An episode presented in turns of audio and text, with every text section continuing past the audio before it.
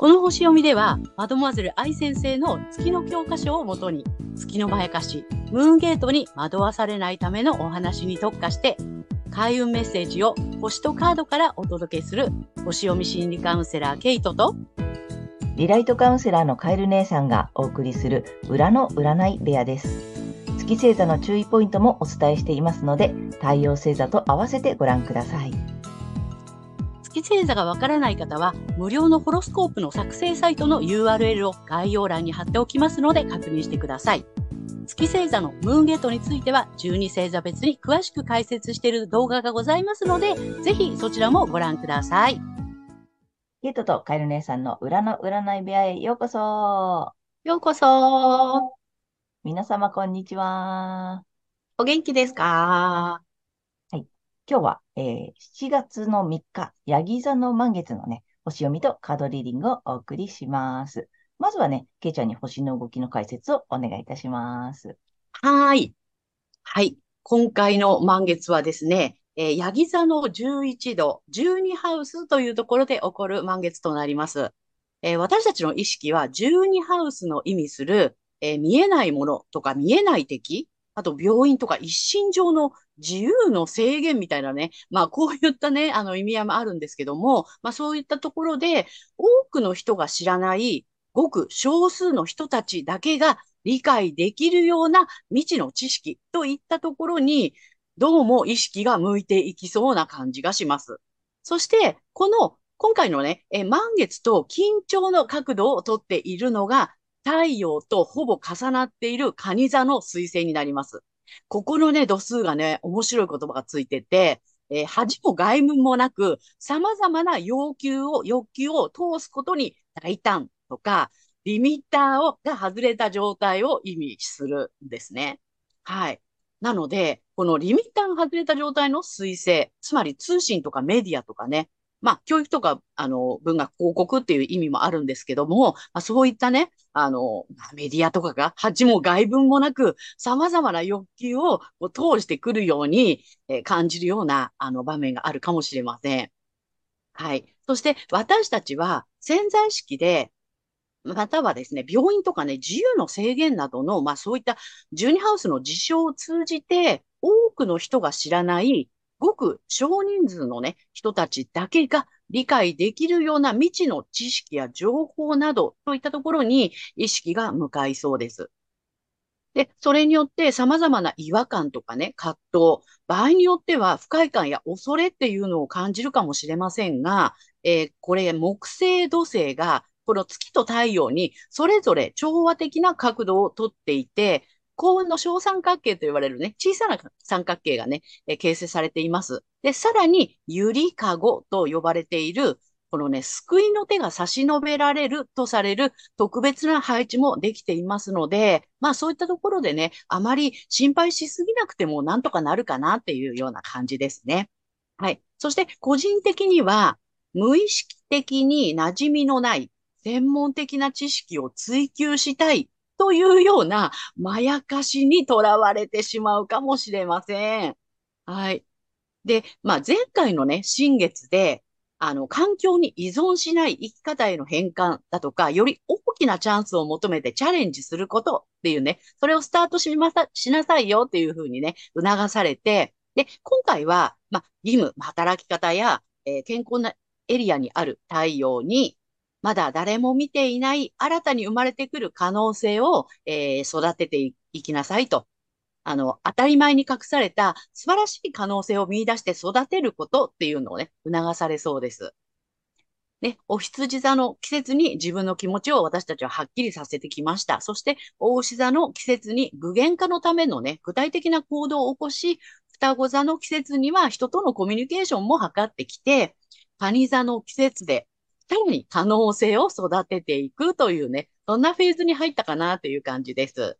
はい。大きな、全体的なね、流れはこんな感じになると思います。はい。ありがとうございます。ありがとうございます。そうだね。カニ座のフェーズに入ってきたってことだね。そうですね。なるほど。うん。はい。で、まあ、4番目ということなので、一旦完成っていう意味もあったりするんだけど、はい。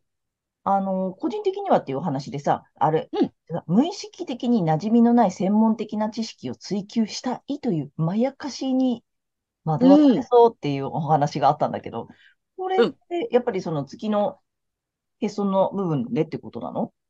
そうなんだよね。あの、月がね、あるのはそのジュニハウスっていうところになるのでうん、なんか無意識的にね、うん。どうもそういうところにうん、そういう度数のところにあるので、そういうところにこう無意識的に持っていかれちゃう感じがするかなという。うんじゃあこれはもう、うんあの各星座、もう皆さん共通にみたいな感じで、なんかうん月の角度によって、この、なんていうの、ちょっとこの欠損部分が、うんこっちにこ動いてうくすぐられちゃったりとかね。うんうんうん。うんうん。っていう感じなんだね。うん。でもなそんなんか、感じですね。ちょっと、なんかこう言われるとさ、馴染みのない専門的な知識を、なんて、追求したいって、なんか、あるよね。なんかそういう気持ちってちょっとなんかあるよね。あるある。でやっぱりその月ってさ、うんと、焦りだったりとか、こうしなくっちゃみたいな、なんとなくね、うんそういう、ね、あの、ネガティブな感情というか、そういうところから発露されていくので、うん、これがあったら、みたいなね、これ学んだら、みたいな感じの幻想にやられちゃうのかなって。そうだね。なんかこう、駆り立てられるみたいなね。うん、うん。そんな思いがもしかしたら、今回はこういう場所、まあまあ角度がここだから、こんな専門知識を追求したくなるようなことが起きるかもしれないよっていうことだね。そうなんですよ。その辺ちょっと皆さん、あの注意していただければなっていうことなんですね。そうなんですね。うんそう。で、月星座って、やっぱりその、ね、あの、愛先生は欠損だっていうふうにおっしゃってるんだけど、うん。あの、やっぱりいろんなね、日々ご相談とかを伺っていると、小さい頃に、なんかこう、思わされてしまった、こうでなくてはならないというようなね、うんなんかその、マイルールだったりとか、うん。なんかそういう、本、本来の自分ではない生き方にすごくこう、こだわってしまうとか、うん。そういうところから、ついついそこに無意識に持っていかれちゃうっていう、そういう背景があるかなっていう、思っていて。うんうんあの、ねあれね、価値観とかね、価値観の偏りではないけれど、なんか当たり前だって信じてるものが意外と自分を苦しめているルールだったりするっていうところが、この月の計算とちょうど重なったりするんだよね。そうなんだよね。うん。愛先生もおっしゃってるけど、月の特性で生きようとすると苦しくなって、まあ人生を壊しちゃうよっていうことをね、あの本の中にも書かれてるし、まあ確かにそうだなって。うんうんうん。うんうん。けいちゃんもね、最初は信じられないねああ、私はね、すごい拒否した。そんなはずないみたいな感じで。そうそう。で、やっぱりすっごく拒絶反応を起こす方が多いんだよね。うん。でやっぱなかなかちょっといパッと言われてすぐ理解できるっていうことでもないしさ、どういうことなんだろうっていうのをさ、一回自分のね、月星座もさ知らないとわからないし、うんあの、噛み砕いてもらうじゃない？皆さんにもさ。うんうん。さっき言ってたその幼少期の刷り込みとかさ、その小さい頃に、なんていうの、当たり前だよって言われて信じてきた価値観がさ、実は違ったとかっていう、そんなことでこう生きづらいって感じてる方ってすごく、まあ、ね、私たちもカウンセリングを日々していってさ、あの、たくさんそういう方いらっしゃるじゃない？で、まあ、今回のこのさ、月の欠損って、うん。なんていうの、その、で、各、それぞれ皆さんさ、月星座違うじゃない？うん特にそこにすごく月星座のキーワードのところにね、で、出るんだよね。面白いようにさ。面白いように出てるんだよね。でさ、あの、まあ、ケイちゃんさ、最初にさ、あの、信じられないって言ったじゃない？えーそんなはずないって思ったでしょ？うん。うん。でさ、まあ、私はたまたまさ、月星座も太陽星座も一緒なので、あんまり、うんまあ、最初、どっちかというとピンとこないってああ、なるほど。方なんだよね。うんだけど、うんうん。でね、皆さんにも特にやってほしいのが、人のやつなのよ。人のやつね。そうなの。でね、わかるもんね。わかるの。え結構ね、あの、まあ、カウンセリングでもよく言うんだけど、自分ってなかなか自分のことが見えないんだよね。うん。で、私たちって人のことはすごくよく見える。まあ、人の周りのことだからさ。うん。で、この月の欠損もぜひさ、あの、なかなかね、難しくて理解ができないとかさ、納得いかないとかって思ってらっしゃる方は、ぜひ、あの、いろんな周りのね、近しい方の月星座をぜひ調べてみて、うん。と、めちゃくちゃわかるから。わかるね。面白いように、あの、分かってくるので、あ、うんこういうことか。で、その後に自分の月星座の特性をもう一回読んでみていただいて、ちょっとあ、痛いのよね。だから、痛い。受け入れがたい。うん。そう。すごくがっかりするし。うん。すごく残念な気持ちになったり、すごいなんかね、がっかりもするし、うん。だけどそれって、なぜ、じゃあなぜがっかりしたり、痛って思うかって言ったら、図星だからなんだよね。そうなのようんね。うん。なので、反応している、まあね、心理学用語で言うと反応しているという言葉になるので、反応うん。したのはなぜっていうことになってくるんだよね、今度はね。うん。と、それはね。当たってるからでしょ。はい、言われたくないことは、そんなはずないのに、ここまで頑張ってきたのにっていうのがすごく、なんていうの、心うん。の中で騒ぎ出すから、そんなうん。はずないとか、その反発的になったり、受け入れがたいって思ったりするのは、まあそういうことなんですよ。っていうそうなんですね。ぜひ知っていただきたいなと。で、それが分かってきたら、あの、楽になるんだよね。うん。そこに、ほう、ほなんだっけ、ほら、エネルギーを使っちゃうっていうんだよね、結局ね。そうなんだよね。だから、あのーね、その一番苦しいことを一生懸命やっうんて、すべてを失っていくんですっていうね。うん。まさに本当にそうだなって。そうそう。だからなんかそれがなければならないとか、できなければいけないとか、まあそれね、月星座それぞれのキーワードがあるので、いろいろあるんだけど、それすら、それだけが手に入れば幸せになれるはずなのにって結構思ってる方多いじゃない？そうなんだよね。それに全てのエネルギーを費やしてしまうから、結うん、局他のことがさ、なんていうの？他にいい面とかいい長所とかたくさん持ってたりね、もうましてや太陽星座の良さをめちゃめちゃ持ってるのに、それを活かしきれずに、そのうん、月の欠損の部分ばっかりを追いかけて、なんとか手に入れようと頑張ってるうちに人生が終わっちゃうよって言ってるのが、まあ、あの月の欠損の大きなゴールみたいなね。そんな感本当に。そう。うん。本当にそうなんですね。だうん。から、なんだろうな、あの、私自分がその時思ったのは、自分は魚で生まれてきたのに、もう鳥になって羽ばたくんだって。鳥、鳥なんだから空をね、大空を飛びたいんだって。うんうん。飛ぶために頑張ってるんだって。うんうん。うんうん。で、まあ、なんとなくね。うん。うん。で、その、この私の、あの、翼が不格好だからだって思って、うん。一生懸命羽ばたこうとしてたけど、うん。うん。で、そのために頑張ってたけど、いやいや、それ、え、あの、ヒレだよっていうね。て、ヒレだ。そうそう、ヒレでしたよって。えーこれ、そんなはずない、これ翼なんですっていう。すごいなんかさ、抵抗したんだけど、うん。でも、ああ、そっか。うん私、魚だったのかって諦めた途端に、うん。もうさ、自分のいるべきところは海だったって分かった時に、もうスイスイうん。泳げるし、こうなんか飛ばなきゃ飛ばなきゃってやってた時は、もうね、ぷかぷかやってるから苦しいんだよね、うん。逆に。うん。そうだよ。うん、息もできないそね。う、できない。だからそれに気づいて目覚めたっていう感じ？うあ、ん。なんだ、私鳥だとばっかり思ってたけうど、ん。鳥になって空飛ばなきゃって思ってたけど、違ったのかって思って、まあ、その時はね、受け入れるまでは、やっぱり抵抗感あったし、とても残念なのね。とても空が魅力的に見えたかうん。ら、うん。うん。うんうん、そうなんだよね。だからそれがまやかしまとやかし。ている部分っていうことなんだよね。そうなうの。ん。そうそこをね、ね皆さんにもね、理解していただけたら、あの、すごく楽になるのえ。いや、で、ほんと楽だし、スムーズ、気持うん。ちいいし、みたいな。そこに、なんかひ、さっき言った通り、必死に何かそれを手に入れなくてはとかさ、それうん、にこだわっている状態を、なんていうの、ないわけではないのよね。それにこだわらないようになったうん、らすっごく楽になるから、で、うん、太陽星座のね、良さがさ、もうそっちも出てくるから、すごくさ、なんていうの、運、運も上がるというかさ、楽になるし、スムーズに物事が進むから、あ、なんかラッキー、ラッキー、ラッキー、ラッキーみたいなさ、そうなの。うん。なんか必死に今までは抵抗してさ、抗って生きてきた、うんだなっていうことがさ、後になってわかるよね。そうなんだよね。で、うん。あのー月なしホロスコープセッションや、やらせてもらってて、いつもね、すごいなと思うのは、その月が欠損してるから、これは、ここだけはないよって言われてたものが、実はね、他のせ、あの、天体がね、全部フォローしてるの。ああ、月を、うん。ああ、けないのかって一うん。旦諦めたら、他うん。がちゃんと、うん。ちゃんとさ、なんかスムーズに動くんだよねっていう。うん。そうそうそう。だから、諦めた途端に手に入るっていうさ。うんうんうん。うん。なるほど。それ、あ、心理、心理カウンセリングしててもそうだよね。それ一旦諦。めるとさ、他のものとかさ、あとその欲うん。しかったものが手に入るとかってさ、やっぱりその、なんていうの？手放すと手に入るじゃないけどさ、その法うん。則ってやっぱり同じなんだよね。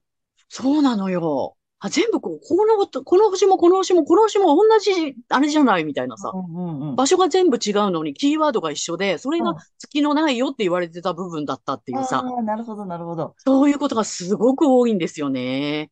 だから、ホロ、本当にさ、まあ、そのね、皆さん個人個人のホロスコープって全員違うので、それぞれの良さが絶対あるし、うん、あの、その手に入らないと言われているさ、その欠損部分も、他の部分で今ね、ケイちゃんが言った通りさ、他の部分でちゃんと補ってもらって、もらえてるというかさ、うまくいくようになっているから、大丈夫なので、欠損部分をぜひ一回さ、ちゃんと受け入れる。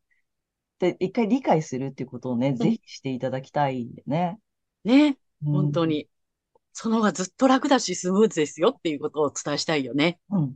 なので、うん、まあ、これからも、あの、そういった月の欠損の部分のね、詳しい話もね、あの、どんどんしていきたいと思っているので、えー、ぜひ皆さん、あの、この後もご覧いただければと思っております。はい。今日ちょっとね、あの、月の欠損について語ってみました。はい。ということで、じゃあ、あの、さらっと月星座さん、そそれぞれのね、星座さんに行こうかなと思います。はい。はい。では、今回の満月が双子座さんにとってどんな満月になるのかということでお伝えしていきたいと思います。はい。双子座さんが新たに生まれてくる可能性を育成すること、当たり前に隠された素晴らしい可能性を見出して育てることなどを促されるエリアは、えー、才能、物質、五感、価値観、収入などがキーワードの所有の領域になります。はい。頭の回転が速く、情報処理能力も高い双子座さん。こんなの普通と思ってる、それ、すごい才能だし、風の時代のニーズにマッチしているんではないでしょうか。そんな視点で可能性を育てて、ぜひ収入につなげていっていただきたいと思います。はい。そしてこの時期のラッキーアクションです。えー、発展のキーワードは積極的、献身的、自立、誇りなどです。えー、人生のシナリオを書き換えるイメージで、意に沿わない状態から将来的な計画を持って抜け出し、幸せをつかむ体験というシミュレーションをね、ぜひしていただきたいと思います。で、すでにシナリオや主人公の設定を書き換えて、現実が変わった方は、それをネット上など、まあね、隠された環境っていう意味なんですけども、まあネット上などでそれを人に教えるとか伝えるということで、さらに発展していくと思います。はい。そして、金運アップの鍵なんですけども、まあ、コミュニケーション、まあ、発信ですとか、学習などにおいて、諦めずにチャレンジを繰り返していくことになります。ここはね、双子座さんの得意分野なので、うまくいかないように見えても、必ずスキルアップと結果につながっていきます。はい。ぜひね、頑張ってやってみてください。はい。ここまでが、えー、太陽双子座さんへのメッセージとなります。えここからは月双子座さんへの注意ポイントになります。えー、月双子座さんの欠損ポイントは、えー、知的欠損と言われています。結構ショックな言葉ですよね。私もガーンときましたけれども、えー、これっていうのは、まあ、コミュニケーションだったりとか、あの、まあ、お勉強、学習とかにね、あまりこだわらないというところですね。なんか、こう、お勉強できないとダメとか、優秀じゃなきゃダメとか、ちゃんと話せなくちゃダメとか、まあ、そういったところにね、ちょっとこだわりを持ったりとか、できないことに、あの、必要以上に罪悪感感じちゃったりとかっていうのがあると思うんですけども、そこをね、あまり意識されないっていうことがね、いいかと思います。そして注意ポイントなんですけども、この時期、血縁関係やセクシャリティを含む深いつながりのエリアで、遺産や不労所得、あるいは性に関する、まあ、セックスに関することなどに知的好奇心が働いちゃって、馴染みのない専門的な知識をね、追求したいっていう思いが出てくるかもしれませんが、もうそれ月のまやかしなのでね、もうだ、くれぐれも騙されないようにしてくださいね。はい。やっていただきたいことは、太陽星座のエリアで新しい可能性をね、もう見つけて育てていくことになります。そして月から抜けていくためには、反対星座の伊手座さんの回をぜひ参考にされてみてください。え反対星座を活用するとリセットができますので、え月と太陽がね、同じ方には特におすすめになります。はい。星読みは以上となります。はい、ありがとうございます。ありがとうございます。月星座双子座さん、ちょっと、なんかもう一回、な血縁関係、セクシャリティを含む深いつながりとか、うん、あと何、遺産や不労所得整理する。うん、ふ、遺産やふ、あれか、やっぱりその、なんていうの？ちょっとお金儲けができるよとかさ、なんかそういったことにパクッといっちゃいそうな感じ？簡単に？そう、ここね、つ深いつながりのエリアには、その、え受け継ぐものとかっていう意味があるから、遺産とかね、うん。うん、まあそういったと、まあ不労所得とかね、うん。うん。そういう意味合いもあるところなんですね。うん。で、もちろんその、まあ、えセクシュアリティを含む深いつながりっていうことだから、もちろん性的なことにも関連しているところなので、そこがちょっとね、で、うんほら、まやかしの知的好奇心があるからあさ。そうなんです。あの、興味が湧いちゃうよね、余計にね。そう、興味が湧いちゃうんだよね。で、うん私これわかるしってなっちゃうし、うんうんうん。うんうんうん。あの、知りたい欲がこそうなう、のに出ちゃう。不労、うんそう、不労所得なんかこれね、お勉強したらできるんじゃないみたいなさ。ああ、なるほどね。あの、そういうほら、仮想通貨とかさ、で、おい しい話とかにパクっていかないようにと、あと、セクシャリティだったらあれか、ちょっと知らない世界を、あのそうそう、かい、ま見ちゃったりとかね。だね。じゃあ、その辺にちょっと気をつけていただけたらっていうことかな。そうだと思います。ねね、皆さん気をつけましょうね。私たちもはい、私たちもね、気をつけましょはい。う。ありがとうございます。ありがとうございます。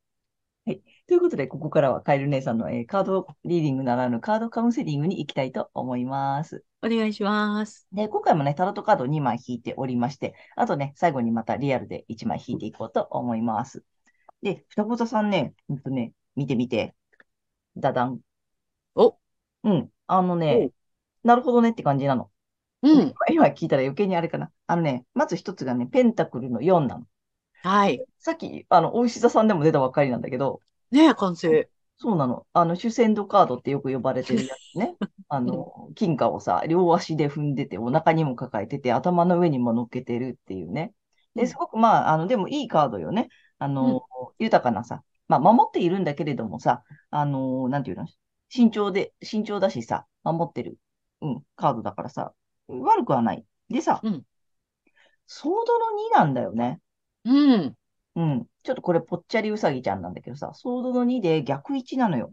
うん。で、まあ迷ってるのかなと思ったんだけどね、あのね、うんちょっとね、えっとね、行き詰まってる感じなるほど。うん、がするのね。うん。あとね、その場しのぎの対応をしてたりする、しませんかとか、まあちょっと本質に向き合うよりはなんかもうちょっと逃げちゃい、見たくないみたいなさ。うん。うん。で、まあ、で、でさ、それでいいと思う。今ね、あの、だこれが守りのカードだから、うん、今、そのさ、目の前の問題とかさ、どうしようかなって迷ってることとか、決めかねてること？どっちにしようかなとかさ、どうしようかなとか、思ってるやつがもしあるとしたら、そのままでいいっていうことだと思うのよ。守りのカードだから。下手にグイって動かない方がいいかなっていう感じ？うん、迷ってたら迷ってるまんま、ちょっと答えが見つかるまで、あの、放っておくっていうのも解決策なのよね。うん。あの、やっぱ私たちさ、問題が起きると何とかしたくなるのよ。で、問題って何かって言ったら、やっぱりさ、あの、思い通りになっていないことを問題と呼ぶので、うん思い通りにしたいからゆえに、何かを、行動を起こしたくなるんだよね。うん。で、その行動を起こすってさ、私たちやっぱり自分のな頭の中とかさ、経験にある、えっと、知っているもの？で何とかしようとするのよ。なので、そうじゃなくて、外側とかさ、違うところに答えはあったりするので、ぜひ動かないっていう選択もありなので、動かないという解決策を、ちょっとね、まあ短い期間でいい。結構まあ、双子座さんなので、特にね、あの、早く早くで行くでしょ？もう、3日待ってねって言われても、1日ぐらいで限界みたいなさ。なんかわかる？なんかさ。なので、あの、2週間ぜひ待っていただきたいんだけれども、まあ、それが辛かったら、ちょっと1週間でいいんで、ちょっと動かない、ほっとく、うん、あの、問題を、なんていうの、こねくり回さない、うん、っていうことをね、ぜひね、やっていただきたいなと思った、この2枚で。うん。うん。なんかもしそんなね、迷ってるとか困ってるとか、もしそんなことがあるとしたら、1週間でいいから、ちょっとほっとく。うん。なんとかしようと。で、まだほら、双子座さんいろいろとひらめくからさ、そうだね。こうしてみようかな、ああしてみようかなとかね、こうし、こうしたらどうかなとかってやりがちなので、あの、ほっとくっていうこともすごくいい解決策になると思うので、ぜひやっていただきたいと思いました。はい。で、3枚目、リアルでね、また引いていきたいと思いますよ。あ、もう来たよ。はいすごい。さすが早い早いね。そうだね。早いの大好き。いくよ。はい。ドンおあ、水だね。あの、うん水の竜と書いて水竜さんうん。です。ね。あ、でもなんかちょっと双子座っぽいよね。うんうん。やっぱね、そういうことです。感情と向き合う時期。ああ、なるほど。うん。だから、あの、そのさ、じゃあ手をつけない、解決、えー、解決しようとしなかった時に、どんな風に思ってるっていう、うん、自分の感情を見るっていう時期なんだよね。それが、えー、解決しなかったらどうなりそうで怖い？とか、ほっといたらどうなっちゃいそうだと思っているの？っていう方の自分の、えっ、ー、と、考え、自分の思考を見てあげるとき、あ、私こういう風になるって思ってるんだなとかさ、こんな風になっちゃいそうで怖いんだなとかさ、そっちのさ、恐怖とか不安を見る。うん。だかね、水の中に入ってるからさ、ちょっと、こう、お水に入ってじっくり周りを見てみる、様子を見てみる。自分が手を下さなくても解決することもあるっていうことを知るとかね。うん。なんかね、そんな2週間にぜひね、していただきたいなとほっとく練習。ね。田さんのテーマ、ほっとく練習。ぜひやってみてください。はい。ね、月の囚われなんかも、こう、気づいたりするんじゃないのかな。ああ、ね。うんうん。うん。知りたいとかね、あとね、さっきケイちゃんも言ったけど、分かりたいとかね。分かっていないことがすごく不安だったりね。うんうんうん。したりすると思うので、その辺ね、ちょっと手放すっていう練習もね、いいよね。ね。はい。ということで、えー、カエル姉さんのカードカウンセリング以上となります。ありがとうございました。はい。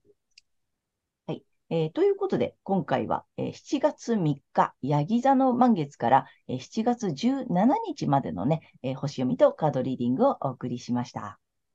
で皆様、あの、先ほども申し上げた通り、ご自身のね、まず太陽星座ご覧になっていただいていると思うのですが、月星座も調べていただいて、そのね、注意ポイントもぜひご覧になってみてください。で、またね、月のまやかしから抜けるために反対星座も結構効果があるので、うん、ぜひね、そちらの動画もご覧になってみてください。ということで、えー、けいちゃん、次回の放送は？はい、えー、7月18日、蟹座の新月となります。はい。ということでね、あの、皆様チャンネル登録とか、グッドボタンとかたくさんご覧になっていただいてありがとうございます。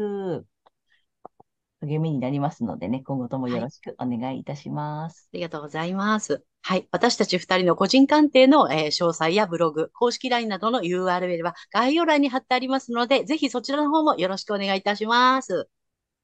はい。ということで、えー、皆様素敵な2週間をお過ごしください。また次回ね。